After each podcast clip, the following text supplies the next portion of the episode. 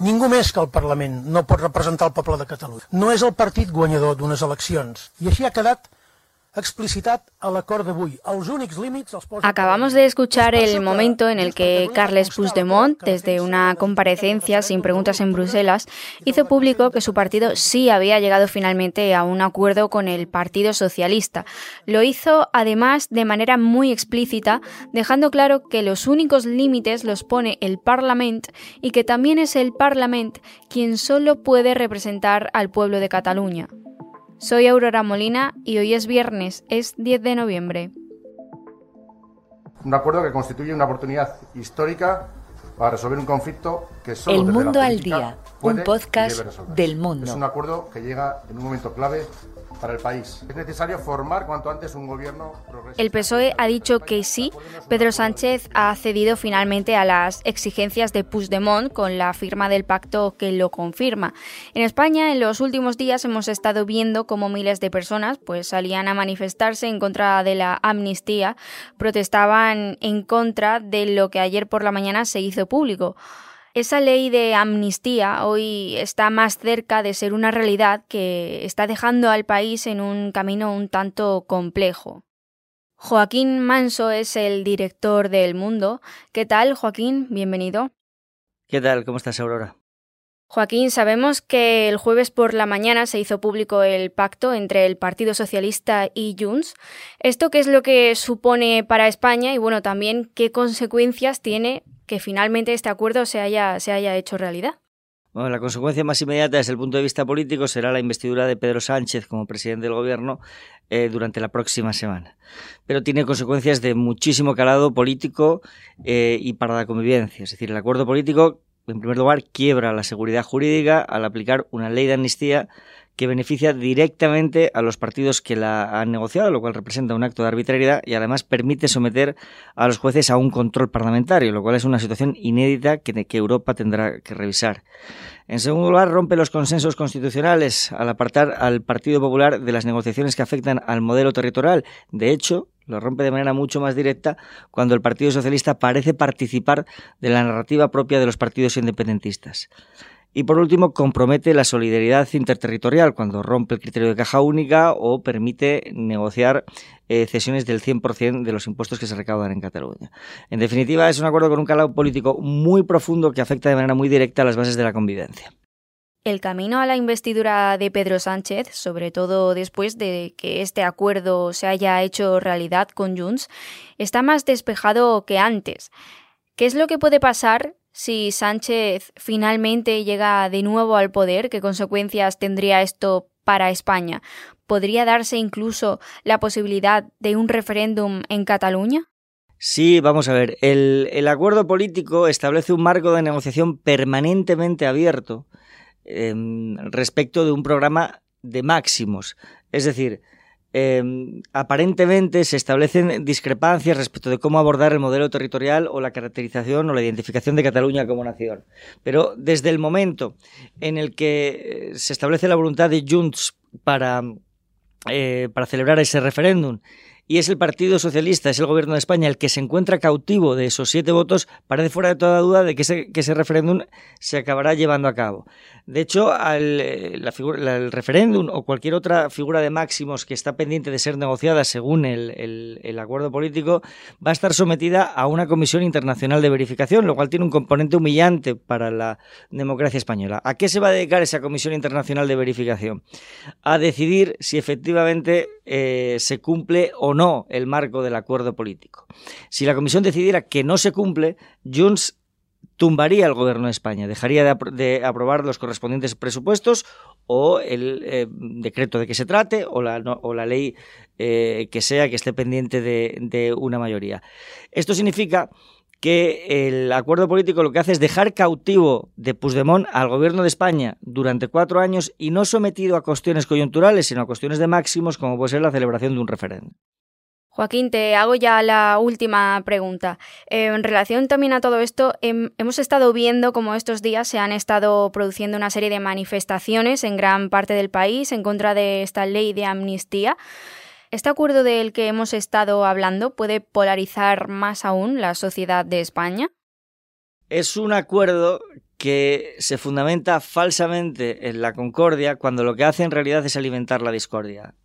De hecho, la propia discordia es un, es un, presupuesto necesario para que se lleve a cabo un acuerdo de estas características. Y eso queda claro desde el momento en el que la motivación que se expresa para una infamia como eh, semejante es que los ciudadanos de la derecha, del espacio representados por los valores de la derecha, no tengan acceso a la gobernabilidad, o sea, no tengan derecho a que sus partidos gobiernen España. Bloquear la alternancia. Esto genera muchísima crispación. Necesariamente va a ser un proyecto mm, tremendamente divisivo.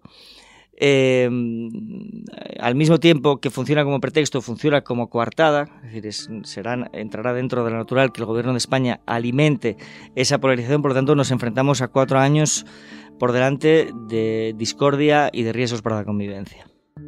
Pues Joaquín, te agradezco mucho que hayas estado en el mundo al día. Muchas gracias. Muchas gracias. El pacto de Sánchez con Puigdemont y todo lo que significa para España ha sido rechazado firmemente por la oposición.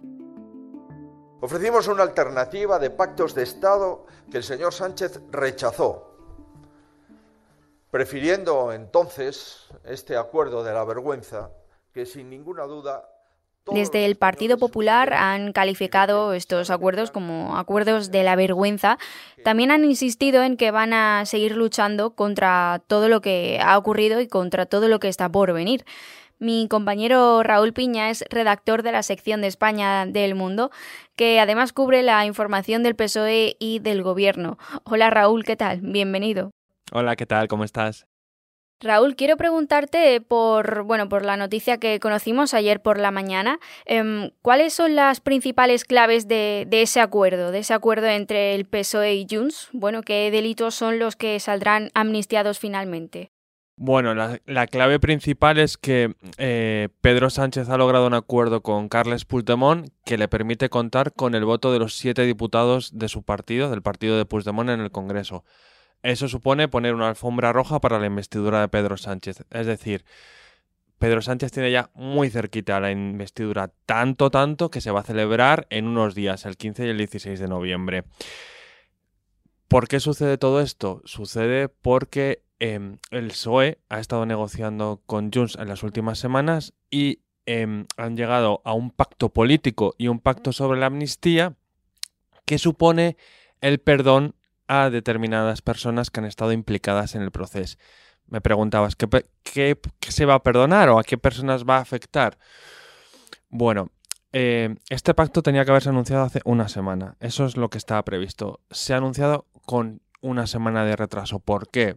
Porque Carles Puigdemont estaba muy interesado en que eh, la amnistía le blindase a él, es decir, que no hubiera ninguna manera de que los jueces no le perdonaran y olvidaran sus delitos.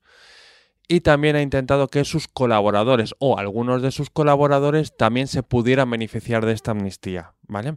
Entonces, por resumirlo muy brevemente, ¿a quién va a afectar esta ley de amnistía? A todos los representantes políticos y ciudadanos implicados en el proceso desde 2012 a 2023 y también a aquellas personas que han tenido causas que han podido estar orbitando satelitalmente alrededor del proceso y que Puigdemont ha conseguido que pueda extenderse a, ellos. ¿Cómo lo va a hacer? A través del Congreso de los Diputados en un mecanismo un poco que tienen que desarrollar y que ya se verá.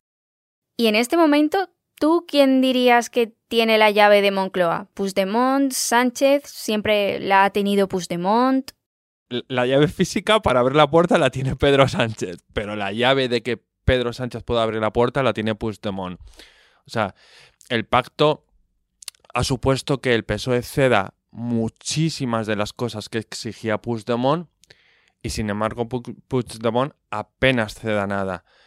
Es más, el propio político catalán se ha encargado de exhibir durante estos días que él era el que controlaba la situación, dilatando el pacto, exigiendo nuevas condiciones a cosas que ya estaban pactadas y acordadas, es decir, reabriendo, un pacto que el PSOE consideraba cerrado y un par de horas después de que se firmara el pacto, él mismo ha sido el encargado de decir, oigan señores, esta legislatura o este gobierno de Pedro Sánchez no está garantizado. Esto hay que ganárselo día a día. Esto, si no me convence lo que hace o lo que pacta conmigo o incumple, yo no tengo ningún problema en derribar este gobierno. Yo no garantizo la estabilidad si no se cumple lo que yo he exigido y lo que se ha firmado.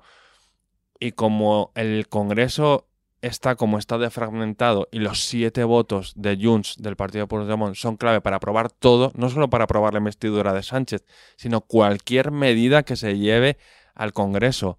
Eso hace que cada votación que haya en el Congreso se dependa de si Puigdemont quiere o no quiere que se apruebe.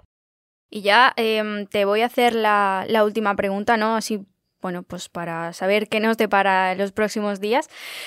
¿En qué punto estamos ahora mismo? ¿En qué punto se encuentra el panorama político actual? Em, ¿Sánchez, digamos que tiene ya 100% en su mano la investidura o todavía hay algunos flecos que, que acabar? Yo hasta que no se vote en el Congreso no diría 100%, porque la política da muchas vueltas. Vamos a ponerlo en un 98%, porque una vez que Sánchez ha garantizado el apoyo de Junts, le queda cerrar un pacto con el PNV, que es otra de las fuerzas políticas nacionalistas cuyos votos son esenciales para que la investidura salga adelante y con la que todavía no se ha hecho la foto ni ha firmado un texto. Eso tiene que suceder próximamente, no tardando mucho, ya. Una vez que esto suceda, vamos a ver que en, unos días se va a proceder a la investidura, mm, que saldrá en la primera votación y Pedro Sánchez será investido presidente. A partir de aquí, el calendario o lo que tenemos por delante es mmm, Pedro Sánchez es investido presidente en el gobierno, depende de los partidos nacionalistas en el Congreso y forma gobierno. Forma un gobierno de coalición con Sumar, ¿vale?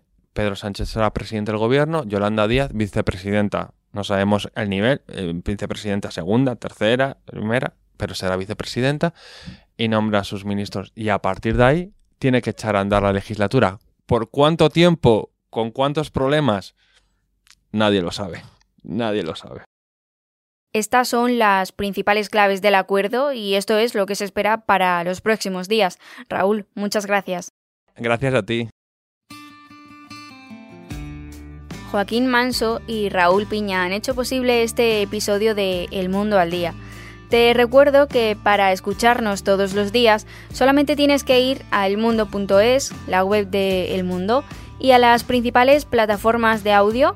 Ahí en tu favorita, en la que tengas en tu móvil, la que más utilices, tienes la opción de suscribirte. Nosotros volvemos el lunes, como siempre, con una nueva historia. Hasta entonces, gracias por estar al otro lado y saludos de Aurora Molina. Has escuchado El Mundo al Día, un podcast del mundo